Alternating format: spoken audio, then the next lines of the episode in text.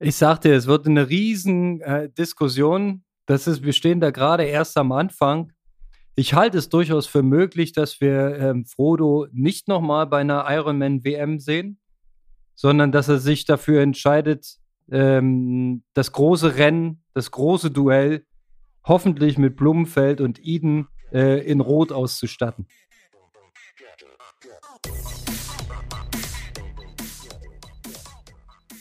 Aloha Konrad, bonjour à Berlin, ça va aujourd'hui? Na, geht so, würde ich sagen. Geht so, würde ich sagen. Du spielst schon aufs Hauptthema an hier, knallst sofort rein. Brauchen wir nicht lange rummauern. Wir haben die Nachrichten alle dem Internet entnehmen können. Iron Man beginnt Hawaii zu demontieren und ich bin der Überzeugung, Iron Man demontiert sich damit selber. So, nun sag mal, Profi, was ist denn nun? Heißt es nun Aloha-Kalle oder Ale-Kalle? Naja, also weiter hinten ist mein Traum und mein Lebensziel natürlich, ähm, als Profi in Hawaii zu starten. Und ähm, ja, wir haben es ja jetzt ähnlich gesehen. St. George war ja schon mal so ein kleiner Vorgeschmack. Und ähm, die Stimmen der anderen Profis, quasi von Patrick oder Frodo oder auch Sebi, fallen ja alle sehr, sehr unterschiedlich aus ähm, Frodo und Patrick sind ja schon relativ klar und sagen, okay, ähm, Hawaii ist halt nicht eine WM, sondern es ist halt einfach, ja, einfach was Höheres als das und das kann man nicht einfach ersetzen. Was ich teilweise auch so sehe, ähm, aus marktwirtschaftlicher Sicht, war das natürlich von Ironman ein mega Schachzug. Also vor allen Dingen auch die Frauen, dies ja quasi äh, zu starten, weil die ganzen Amateure, die ja quasi 23 das Ziel haben, sind ja alle schon gemeldet für, lass es Frankfurt, Kärnten und so weiter sein. Da müssen sie ja schnell sein. Und da würde vielleicht der ein oder andere Amateur dann, was er auch durch Corona kennt, noch mal ein Jahr extra warten. Aber in 2024 läuft's ja dann wieder, weil ähm, quasi dann ja wieder Hawaii für die Männer ist. Also zeitlich kann ich das schon äh, verstehen. Ähm, weil natürlich, also das soll jetzt nicht irgendwie gegen Frauen wirken, aber wir wissen ja, dass die Männerquote beim Triathlon doch eine deutlich höhere ist ähm, oder oft mehr Männer starten. Aber grundsätzlich, ja, wäre ich halt auch dafür, das Starterfeld zu dezimieren und ähm, ja, einfach quasi auf Hawaii zu bleiben. Also wir können ja jetzt gleich nochmal aus das Sportliche eingehen, aber vielleicht auch mal jetzt mal eine andere Seite, weil Sebastian Kienle hat ja auf Trimark gesprochen, dass ähm, Corona halt auch Ironman hart getroffen hat und ähm, dass wir vielleicht dafür ein bisschen Verständnis haben wollen und so. Und du kommst ja direkt aus der Veranstalterbranche oder Szene und äh, euch hat Corona ja damals auch so ein bisschen mitgenommen. Ja, vielleicht kannst du uns jetzt nicht genau, aber wie lange brauchtet ihr oder äh, ja braucht ihr davon, um euch von diesen zwei, drei Jahren so halbwegs wieder zu erholen? Weil ich immer im Internet lese, Ironman steht kurz vor der Pleite und so, aber wenn hm. ich die Rennen sehe, die sind alle rappelvoll. Naja, das, das kannst du nicht vergleichen, glaube ich. Also, okay, das sind jetzt äh, äh, ein Haufen Punkte, die wir jetzt hier auf dem Tisch haben. Also, das, das eine ist ja diese grundsätzliche Entscheidung von, von Iron Man. Dann sehe ich noch dieses Zustandekommen dieser Entscheidung und wie man quasi mit dem, mit dem lokalen Veranstalter oder der äh, ähm, Region, wo man veranstalten wollte, umgegangen ist. Das sehe ich noch kritisch, komme ich gleich drauf. Und jetzt erstmal zu deiner letzte Frage aufgedröselt. Bei uns ähm, in Deutschland gab es staatliche Hilfen Sonst wäre äh, unsere Firma mit Sicherheit jetzt pleite. Ähm, Ironman hat diese staatlichen Hilfen äh, sicherlich nicht bekommen. Aber Ironman ist ja ähm, so aufgestellt, dass sie Investoren haben und quasi viel geliehenes Geld zur Verfügung. Auch Startgelder, die sie nicht zurückgezahlt haben. Ist ja quasi auch wie geliehenes Geld. Die Leistung musst du noch erbringen, ja, weil die Leute eine Gutschrift bekommen haben, Startplatz in 22, 23, 24, sonst da waren einlösen. Ähm, das heißt, du bist nicht sofort zahlungsunfähig als Unternehmen, aber du bist rein wirtschaftlich betrachtet hart angeschlagen. Das glaube ich Ironman. Das ist jetzt nicht vorgeschoben. Ne? Die haben durch diese ganzen Absagen weltweit und durch die Verlegung ähm, von Leistungen, also Leistung im Sinne von ein Startplatz wird übertragen von 2020 auf 2022. Da haben die quasi innerhalb von einem Zwei-Jahres-Zyklus ja nur einmal Startgeld bekommen und somit funktioniert denen ihr Konzept nicht mehr finanziell. Ja, oder innerhalb von einem Dreijahreszyklus, der wird ja manchmal noch fortgetragen. Die Kosten eines Unternehmens wie Ironman laufen natürlich weiter, auch wenn man die Eventkosten dann einsparen kann, wenn kein Event stattfindet. Ja, da, da hat man trotzdem Kosten, weil ähm, auch Sachen schon organisiert, bestellt, angezahlt sind. Ähm, also es ist komplexe Nummer und ich glaube, rein wirtschaftlich betrachtet steht denen schon das Wasser bis zum Halse. Jetzt mache ich mal ganz kurz eine Gedankenpause. Du bist wieder da. Alles klar. Ich glaube, wir hatten einen kurzen Abriss eben. Ähm, ich sagte gerade, ich glaube, denen steht finanziell das Wasser schon bis zum Halse. Okay. Trotzdem muss man als Unternehmen erkennen, so bin ich der Meinung, ähm, was der Markenkern ist. Ja, was ist meine Kernkompetenz? Wofür steht mein Name? Wofür stehe ich? Und Ironman steht einfach als Marke und als Event und als äh, Kult steht für Hawaii. Ja, jeden, jeden normalen Menschen, den du ansprichst, zumindest in, in, äh, in Deutschland oder in unserem Umfeld, wenn du dem sagst, ich mache Ironman, dann fragt er sofort Hawaii. Das kommt sofort. Ja, Ironman und Hawaii sind miteinander verknüpft und das hat auch einen Grund. Das liegt in der Historie des Sports, wie das Ganze gewachsen ist. So, nun hattest du dieses Jahr schon mal ähm, ein besonderes Hawaii mit diesen zwei Tagen. Ähm, so äh, hat man quasi an, aus Ironman-Sicht versucht, äh, doppelt so viele Starter durchzukriegen. Doppelt so viele Starter bedeutet doppelt so viel Startgeld. Ja, möglicherweise auch zweifach die ähm, TV-Übertragung vermarkten. Theoretisch kannst du es rausspinnen bis zweifach Sponsoring. Ja, weil du ja zwei verschiedene Eventtage hast. Du kannst dann theoretisch sagen, okay, äh, der eine wird präsentiert von und der andere wird präsentiert von. Alles möglich, ja. Also das zu verdoppeln, ähm, ist aus wirtschaftlicher Perspektive absolut nachvollziehbar. Aber die Locals haben gesagt in Hawaii, das geht so nicht. Ja, ihr macht unseren Spot kaputt, ihr seid zu viele, wir haben keine Unterkünfte für euch, ihr kauft uns die Supermärkte leer. Das ist Chaos, das klappt nicht. Darauf bin ich der Meinung, hat Iron Man überhaupt keinen Wert gelegt, überhaupt nicht gehört. Hat Monate vor diesem Jahr Hawaii schon bekannt gegeben, nächstes Jahr machen wir es genauso.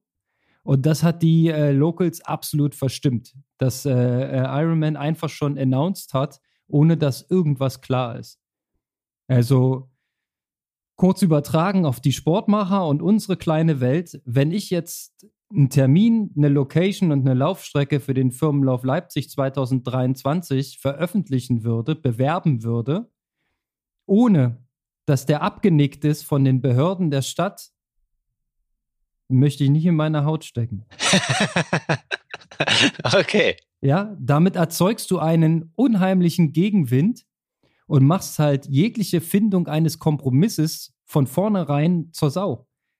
Ja, weil du bist einfach all in, du hast deine Maximalposition, du sagst, ja, ja, wir haben ja doch schon bekannt gegeben. Äh, ja, die Quali-Plätze sind doch schon vergeben. Ja, und dann sagen aber die Locals, na pass mal auf, äh, das geht nicht, machen wir nicht. So, und genau das muss passiert sein. So, und dann geht es natürlich rei rum. Dann wird natürlich abgeklopft äh, hinter den Kulissen, welcher Austragungsort bringt denn wie viel Geld mit. Ja, und offensichtlich ähm, war Nizza in der Lage, einen stattlichen Betrag aufzubringen, um die Ironman-Weltmeisterschaft nach Nizza zu holen. Wer weiß, wo die dann hingeht. Das wird tingeln, das wird doch nicht dauerhaft Nizza bleiben. Ja, das wird dann, äh, ähm, vielleicht ist dann irgendwann auch dieses alle zwei Jahre Hawaii, vielleicht fällt das dann auch irgendwann dem Marketing zum Opfer. Keine Ahnung. Also auf jeden Fall für mich ein fatales Signal. Also ich sehe da ähm, strategische Fehler. Und ich glaube, dass es insgesamt diesem Kult, diesem Ich mache Iron Man, um nach Hawaii zu kommen, once in the lifetime, das ist damit obsolet. Das haben sie kaputt gemacht.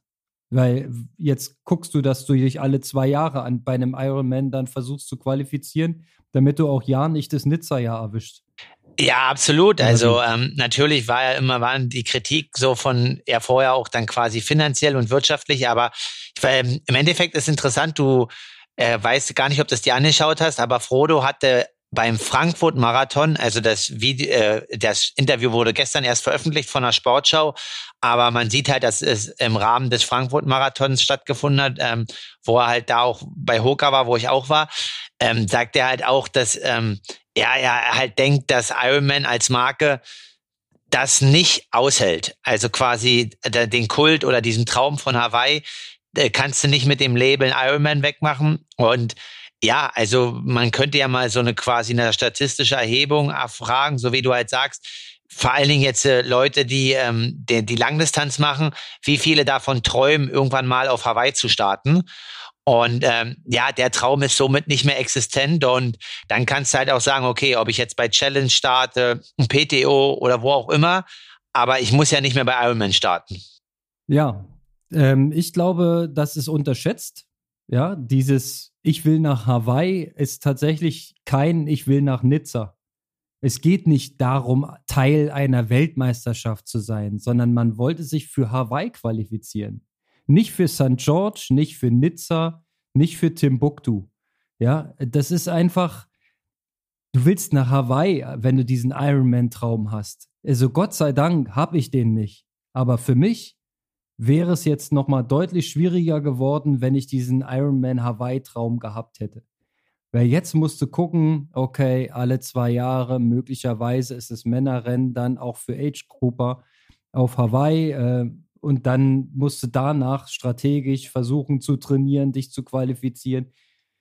Aber ganz ehrlich, das hat doch Schmeckle. Und ich glaube, diese Zwischenjahre dann, wo es in Nizza stattfindet, da wirst du dann ähm, auch ganz andere Leute am Start sehen, weil das sind dann vielleicht welche, die sagen, ja, melde ich mich direkt in Nizza an. Das wird wahrscheinlich dann auch gehen ohne Quali oder ich weiß nicht, wie stark das dann verwässert. Es sind ja jetzt dann auch, wenn du das als Single-Events betrachtest, Männer und Frauen, sind es ja nicht nur für die Frauen erheblich mehr Slots, sondern auch für die Männer. Ja, das ist ja in Nizza, weiß ich nicht, wie viel da durchgehen, aber wie ich Ironman kenne, werden sie die Limits noch mal ein Stück nach oben setzen. Wenn du schön Rolling Start machst, das Klima ist dort nicht so krass. Ja, da kannst du doch bestimmt einen ganzen Tag Ironmans machen. Dann fängst du um 6 Uhr an, da wird's hell. ja, und dann machst du Rolling Start bis, keine Ahnung, um 9.30 Uhr oder 10. Da kriegst du doch 5000 Mann durch. Ist doch kein Ding.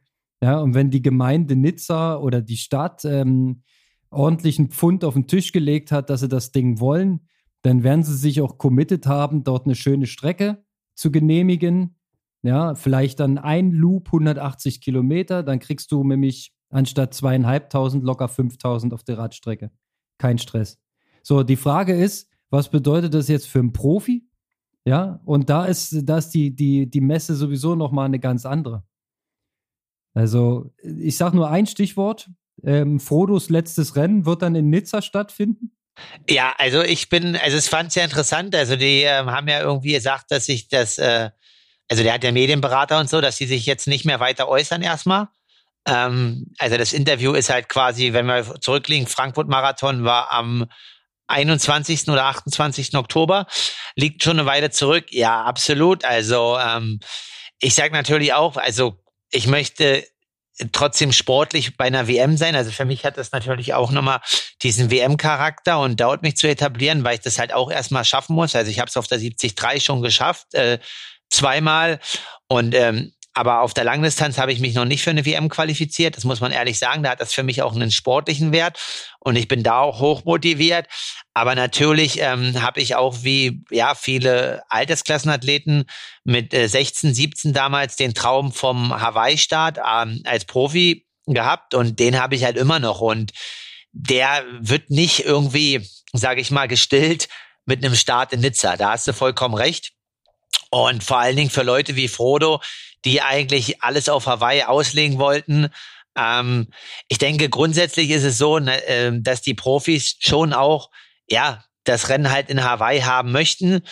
Und jetzt muss man halt einfach schauen, wie sich das halt, das Ganze halt entwickelt. Ja, also Nizza ist halt eigentlich im, im Endeffekt vom Athletentypus halt schon ein bisschen anderes Anforderungsprofil als quasi Hawaii.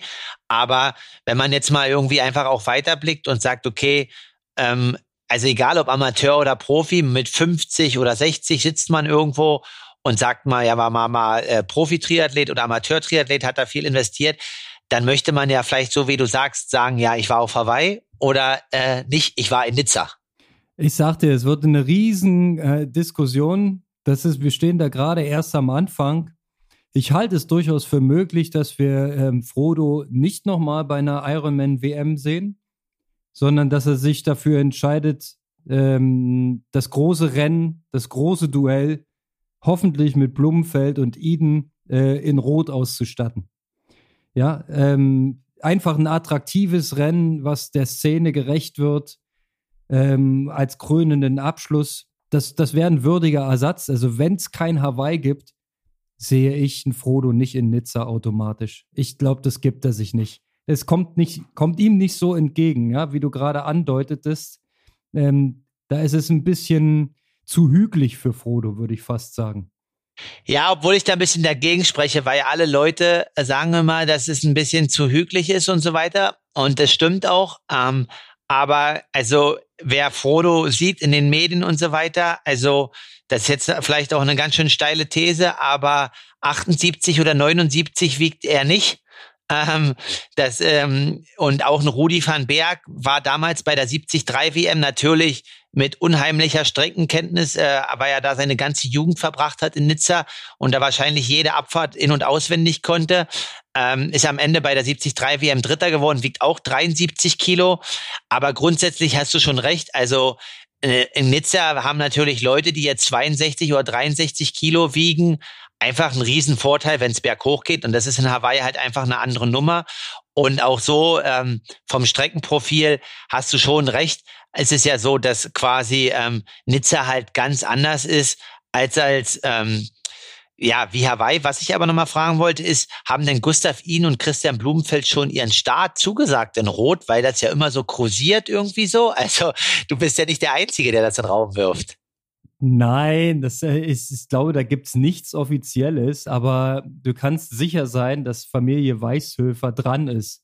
Ja, die wollen, ähm, also ich, ich unterstelle jetzt mal rein spekulativ. Ich glaube, sie sehen Iron Man taumeln.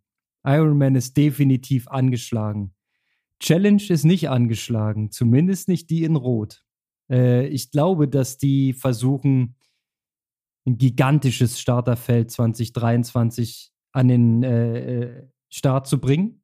Und ich glaube, dass sie auch die ganz großen Namen haben wollen. Jetzt ist die Frage, wie liegt der Termin? Passt es denn überhaupt in diese Olympia-Vorbereitung bei den Norwegern rein? Oder machen die vielleicht einfach spontan die Langstrecke? Traut man denen ja so auch zu, so, weißt du, äh, vier Wochen Adaptation reicht ja für die Langstrecke. Ähm, ja, keine Ahnung. Äh, ich, ich halte es auf jeden Fall für nicht unrealistisch. Ja, und vielleicht ist dann der, der Stress auch nicht ganz so groß ähm, im Vergleich zu einem Oktoberrennen auf der Inselgruppe von Hawaii, weil wir wissen ja, die klimatischen Bedingungen sind sehr fordernd. Ähm, Paris 24, jetzt aus Norweger Sicht, wird wahrscheinlich kein Hitzerennen oder zumindest nicht so krass. Ja, es ist auch Sommer. In Frankreich kann es auch mal 30 Grad geben, schon. Aber es ist ja eine andere Hitze, wovon wir sprechen. Ähm, von daher, ich, ich glaube, das passt besser rein in so ein äh, langfristiges Konzept. Aber das ist jetzt reine Spekulation. Und ich glaube aber auch, dass äh, Felix Weißhöfer und seine Crew dort, dass die alles dran setzen, wieder ein Top-Rennen an den Start zu bringen, wieder eine, eine Top-Übertragung an den Start zu bringen, einfach die Maßstäbe weiter nach oben schrauben, um Ironman weiter unter Zugzwang zu setzen. Ja, und ähm, noch so ein Ding, was ich ergänzen möchte aus Sicht der Profis, nehme ich zwar deine Sicht ein. Ähm, du sagtest, Qualifikation für eine WM ist nach wie vor ein richtig großes Ziel. Absolut. Ja, als Profi bin ich der Meinung, musst du auch in Nizza und in St. George und wenn es sein muss, auch in Timbuktu starten. Ja, wenn da WM ist. Dann ist das eben so. Aber ich glaube, die Profis, die haben inzwischen auch mehr Auswahl, um ihre Karriere und ihre Renngestaltung zu machen. Denn äh, mit dem aufkommenden PTO-Engagement hast du jetzt, ähm, wie soll man sagen, einen finanziellen Anreiz auf einer Mitteldistanz, der unschlagbar ist, ja, und der die Vermarktungsmöglichkeiten mindestens genauso groß darstellt wie Ironman in der Langstrecke. Ja, also. Ja, PTOs werden auch übertragen. Es gibt Fernsehlizenzen, die gekauft werden. Ja, also das heißt, für, für Sponsoren und Partner ist das wahnsinnig interessant. Ja, bei diesen fünf PTO-Rennen am Start zu sein. Ja, definitiv. Ähm, was ich dazu sagen wollte, das ist äh, auf alle Fälle ein ähm, Momentum. Ich war ja gestern meine letzte harte Koppeleinheit machen, Indoor, und hab mir da, war kurz vorher noch mal im Olympiastützpunkt und da hängt so eine große Fernsehleinwand. Und ähm, da lief halt irgendwie um neun Euro Sport ein Review und da kam das PTO-Rennen aus Kanada wo du, wo ich halt sage, okay, ich kann mich jetzt nicht dran erinnern, dass irgendein anderes Rennen ähm, mal irgendwie drei, vier Monate später nochmal einfach irgendwie früh um neun, ähm, ja, lass es bei ZDF, ARD oder Eurosport gelaufen ist. Und so wie du halt sagst, ähm, du hast diese fünf Rennen und ich weiß jetzt gar nicht, wir hatten ja neulich die Termine besprochen, wann die stattfinden sollen wo es dann halt mit Nizza auch zu Überschneidung kommt, ne, definitiv. So und Natürlich hast du jetzt äh, viele 73-Rennen, hast die PTO-Rennen, hast noch Challenge-Rennen. Ähm, du hast auf alle Fälle die Wahl zu schauen, was für dich halt mehr Sinn macht, ja. Und ähm, wir wissen ja alle, ähm, dass eine Langdistanz eine längere Vorbereitung braucht und man einfach nicht so viel machen kann. Und in der Zeit kann man wahrscheinlich zwei oder drei 73-Rennen machen ähm, auf sehr hohem Niveau. Ja, oder eben die PTO-Tour, wenn man qualifiziert ist und eingeladen wird. Ja, und da kommt halt dann noch dazu, genau. wenn du dort ähm, dich gut platzieren könntest, ja, dann wärst du auch für das Jahr finanziell abgesichert, weil äh, die Preisgelder halt extrem hoch sind und extrem weit bis runter skaliert sind. Ja, da reicht ja zum Teil auch das Finish, um mindestens die Reisekosten zu haben. Also das ist schon sehr attraktiv und ich glaube, das ja, die, so eine Entscheidung wie die von Lionel Sanders äh, 2023 keine Langstrecke zu machen, die resultiert aus dem Angebot der PTO. Und ähm, spekulativ könnte man sagen, vielleicht wusste Sanders schon mehr als wir. Und ihm war schon klar, dass es kein Hawaii gibt. Und nach Nizza will er nicht.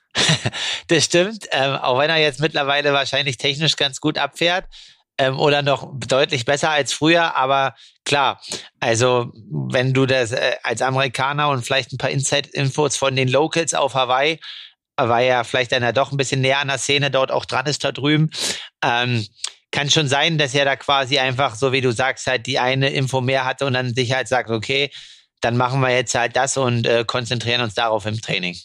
Ja, ist auf jeden Fall eine konsequente Idee und eine konsequente Entscheidung zu sagen, nö, also ich arbeite am Speed, ich mache nicht, nicht länger als Mitteldistanz, jetzt eine Saison lang und dann gucken wir mal, ähm, weil er halt auch rein ähm, begründungstechnisch verwiesen hat auf Team Norwegen, die einfach auf der Unterdistanz brutal schnell sind.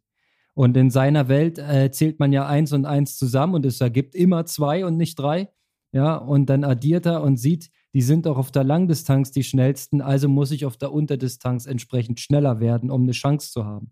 Ist ja was Wahres dran. Und propos schneller werden, rutschen wir gleich ins nächste Hardcore-Thema rein, Ironman Israel und Patrick Lange. Wir haben die 230 im Marathon. Und wir haben Strava bemüht und nachgeschaut. 200 Meter hin oder her. Es waren um die 42 Kilometer für 2 Stunden 30 am Ende einer Langdistanz. Also ganz ehrlich, mir fehlen da die Worte, die Kinnlade hängt. Ja, also ähm, definitiv. Also klar kann man jetzt Strava hoch und runter rechnen und wie du sagst, und dann sind wir vielleicht auch bei einer 231 oder 232, ist jetzt auch egal. Aber definitiv war das mal ein richtiges Brett. Und was halt krass ist, ne, dass ich glaube, ein Daniel Backegaard, der eine 238 gelaufen ist, ähm, wahrscheinlich nicht gedacht hat, dass er noch eingeholt wird, wenn er irgendwie mit fünf oder sechs Minuten vom Fahrrad steigt. Aber das hat nicht gereicht. Also unglaublich und krass. Also ja, muss man erstmal machen. Und äh, Chapeau.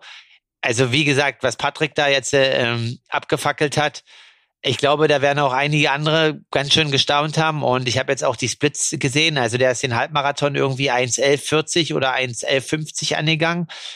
Ja, also das ist halt auf dem Ironman ähm, schon krass. Und dann nochmal eine 1,18 drauf.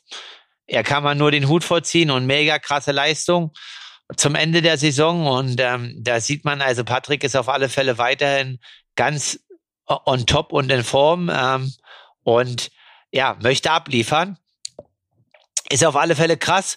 Und ich muss sagen, ich bin jetzt froh, äh, auch endlich mal in des Genusses gekommen zu sein, einen richtig schnellen Schuh zu laufen, weil ähm, ja, sonst, äh, also ich sag mal, ohne auch das jetzt irgendwie, also das ist mega krass, die Leistung, aber klar, die Technologie hat dazu auch ein bisschen beigeholfen.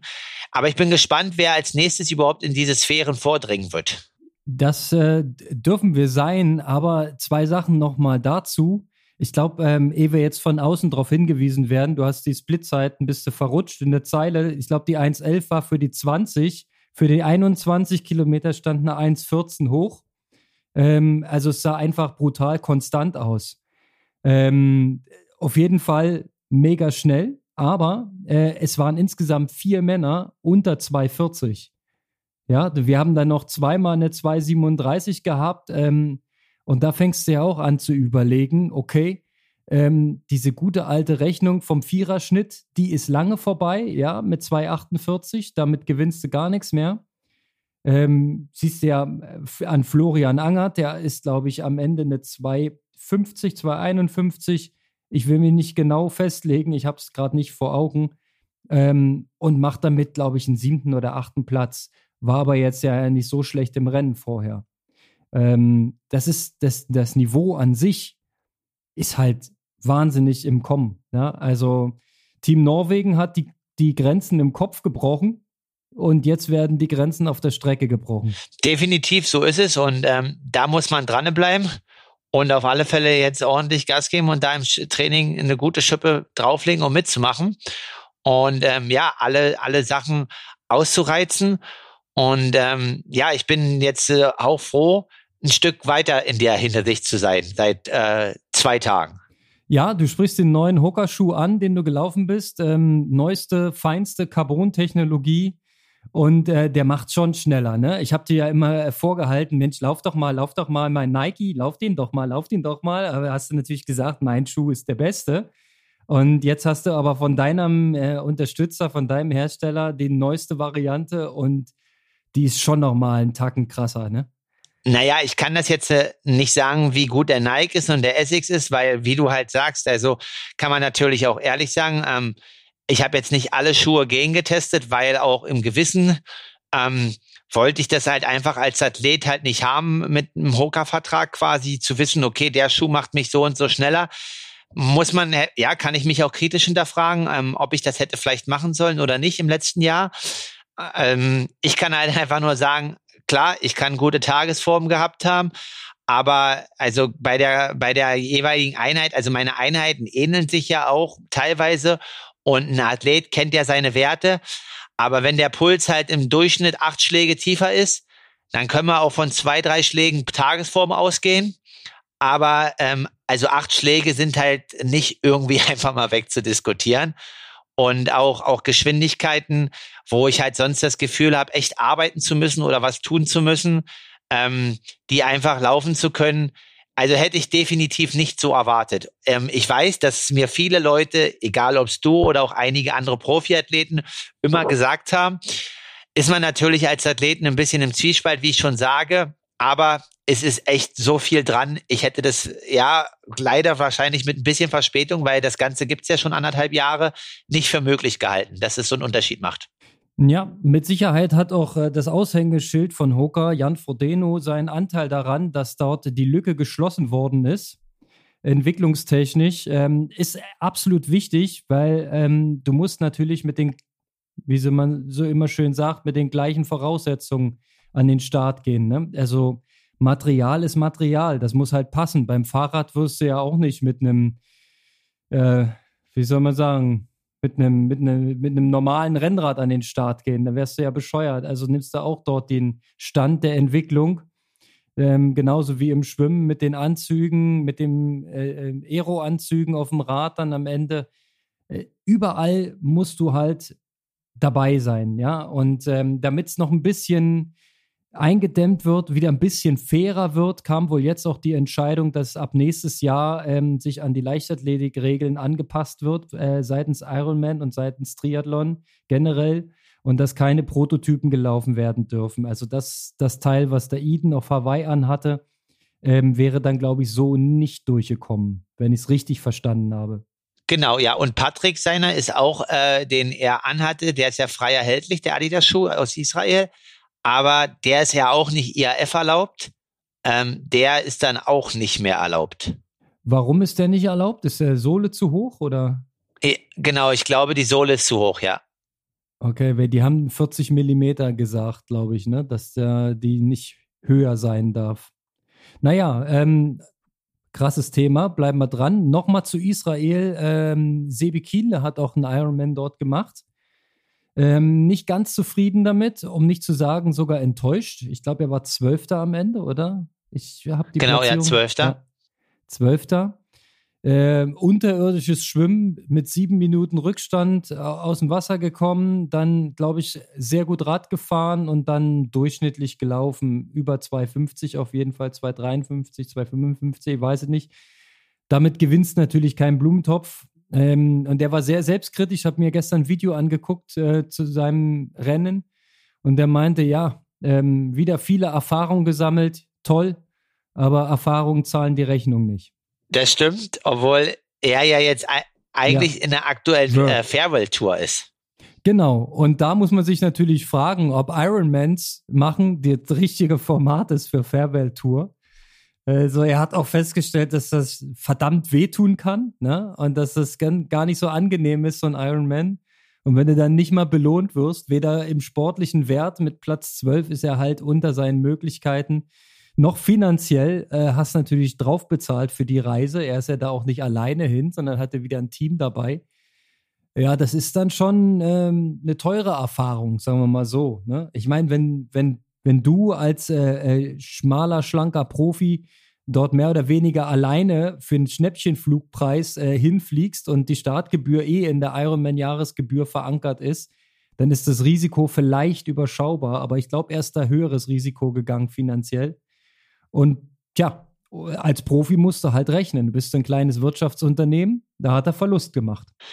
Das kann sein, obwohl ich sagen muss, ähm, also da, also logisch wird dann ein größeres Invest getan haben. Aber wenn wir jetzt vom Jahresbudget das alles prozentual berechnen, das soll auch gar nicht irgendwie, hm, irgendwie sagen, klingen, okay, Sebi ähm, ist egal alles, was er macht. Aber prozentual im Jahr kann er sich, glaube ich, ähm, im Gegensatz, sage ich mal, zu Profis, die jetzt äh, noch nicht ein Weltmeister sind, was auch zu Recht ist. Dafür hat er jahrelang äh, ganz oben gestanden. Ähm, ja, klar trifft ihn das jetzt ein bisschen, aber äh, ich denke nicht, dass es so hart für ihn wird. Aber klar, wie du halt sagst, ne, er kann man ja wahrscheinlich sagen, mit dem Team und auch dem Videoteam, was er dabei hatte, wird ihn das Rennen wahrscheinlich schon 10.000 Euro gekostet haben, vielleicht auch 12 bis 15. Ähm, einfach, ich weiß halt nicht, wie viele Leute Staff noch dabei waren. Und ähm, der kalkuliert halt so eine Reise nicht mit 2000 Euro. Und natürlich ist es ein Unterschied, ob man 2000 Minus macht oder halt 10 bis 15. Also wenn ich Sebi Kienle wäre und in meinem letzten Profijahr eine Fairwell-Tour machen würde, ich würde die fünf PTO-Rennen ins Auge fassen. Und danach vielleicht Nizza. als, als krönenden Abschluss. Ja, ich glaube, er hat ja gesagt, er will so ähm, einige Rennen machen, die er noch nicht gemacht hat, wo er Bock drauf hat. Ich glaube, er wird halt auch teilweise sehr stark wieder zu seinem Ursprung zurückkehren. Ich denke, er wird, man kann ihn wahrscheinlich bei dem einen oder anderen Rhein-Neckar-Cup sehen. Vielleicht kommt er auch noch mal zum Bundesliga-Rennen an Schliersee. Ähm, muss man mal schauen. Aber klar, die PTO-Rennen, also im Endeffekt das, was du ja sagst mit den PTO-Rennen, würde ja auch einhergehen, dass er halt noch zwischendurch immer Olympische macht oder mal einen, einen Sprint oder sowas. Ne? Das könnte er ja alles einbauen. Äh, mit einem Ironman wird das halt alles schwierig. Wir konstatieren, Ironman, mit Ironman wird es schwierig. das kannst du eigentlich gerade aktuell auf viele Situationen abzielen, ne? Also jetzt hat jetzt hat jetzt hat jetzt hat Micha eine Headline. Mit Ironman wird es schwierig, ja. Nee, sehe ich aber genauso, ja, tatsächlich. Also sowohl für die Fairwell-Tour als auch für die normale Renngestaltung eines Triathlon-Profis, als auch aus wirtschaftlichen Perspektiven betrachtet.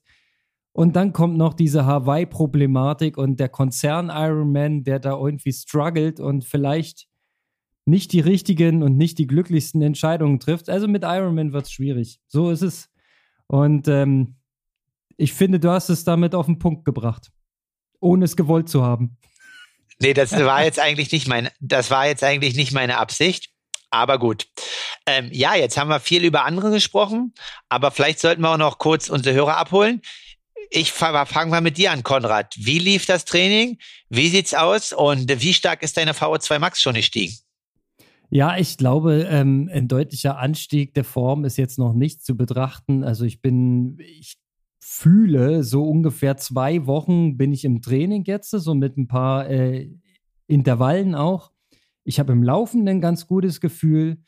Ähm, Radl habe ich jetzt noch nicht so viel gemacht und Schwimmen, ja, ich versuche ein, zwei Mal die Woche ins Wasser zu kommen.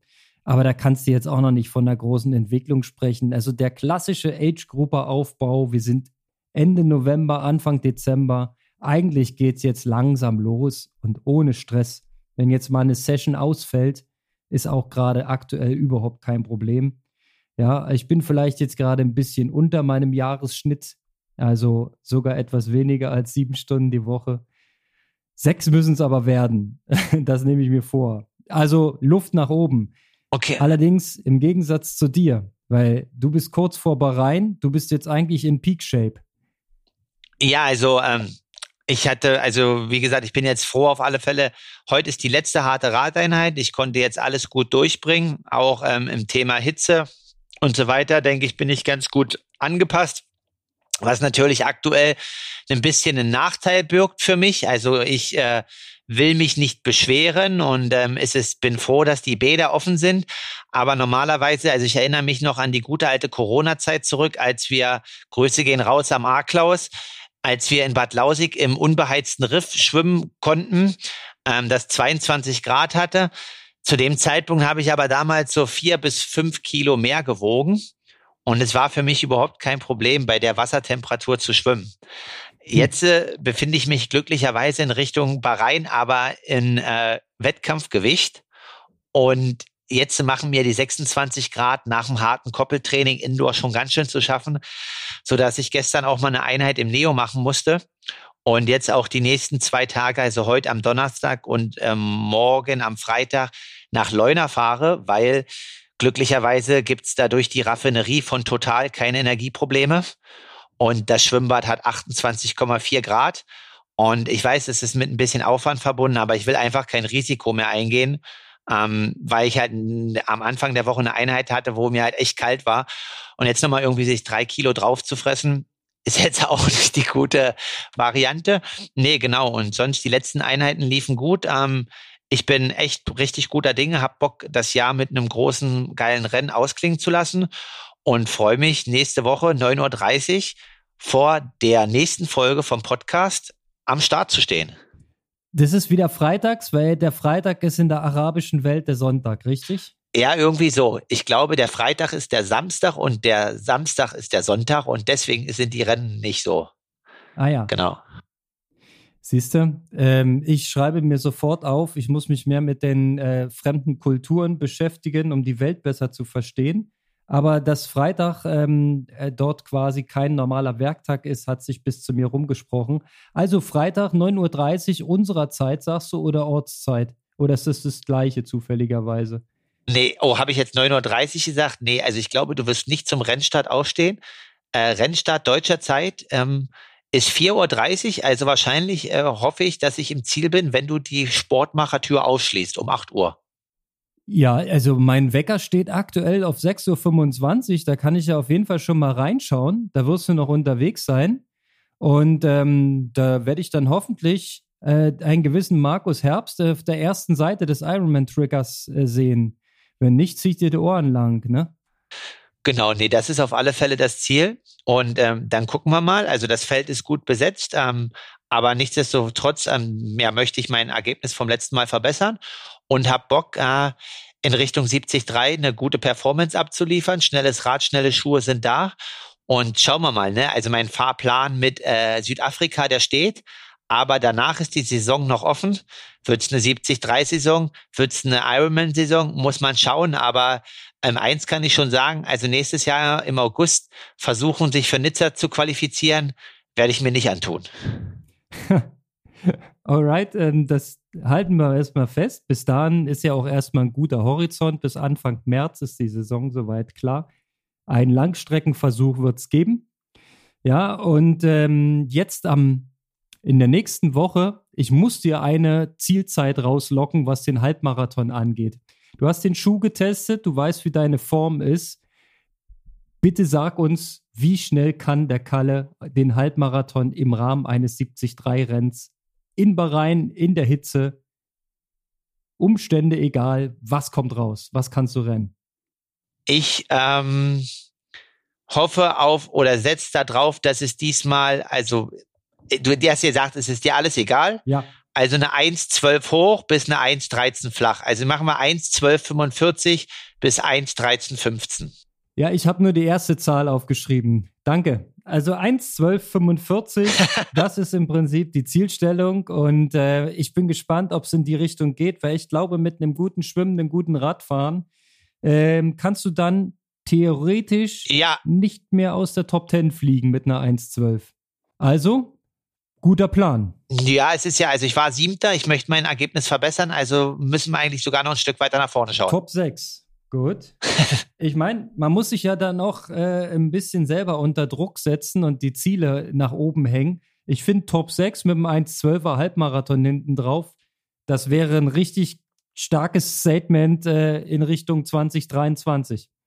Da äh, halte ich auf jeden Fall alle Daumen und äh, wünsche dir erstmal eine gute Reise. Du fliegst morgen. Nee, ich fliege äh, am Samstag. Also ich wollte hm. eigentlich erst kurz, äh, kurze Anreise und so weiter. Was ja morgen ist. Wir haben doch Freitag heute. Ach so, ja, für unsere Hörer, ja. Für, ich fliege morgen.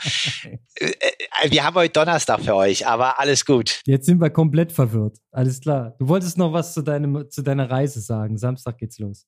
Ich wollte erst eine kurze Anreise machen, habe mich aber dann doch entschieden, ja, schon nochmal zwei, drei Tage eher also klar habe ich jetzt die Hitzeanpassung hier gemacht und so weiter, aber ich freue mich auch wirklich gesagt, mal wieder das Zeitfahrrad Outdoor zu fahren.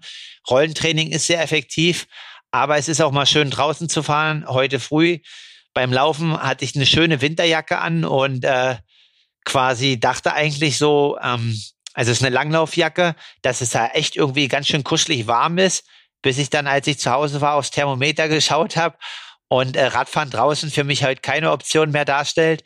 Und ähm, da freue ich mich quasi am Montag beziehungsweise Sonntag dann auch mal wieder draußen bei frischer Luft ein paar Meter in Aero-Position zu sammeln. Und ich sag dir, das Laufen wird noch geiler, wenn du einfach nur kurze Sachen anhast und diese geilen Schuhe. Dann äh, wirst du dir vorkommen, als wenn alles von alleine geht. Das ist, das wird richtig gut. Ich habe ein gutes Gefühl, Kalle.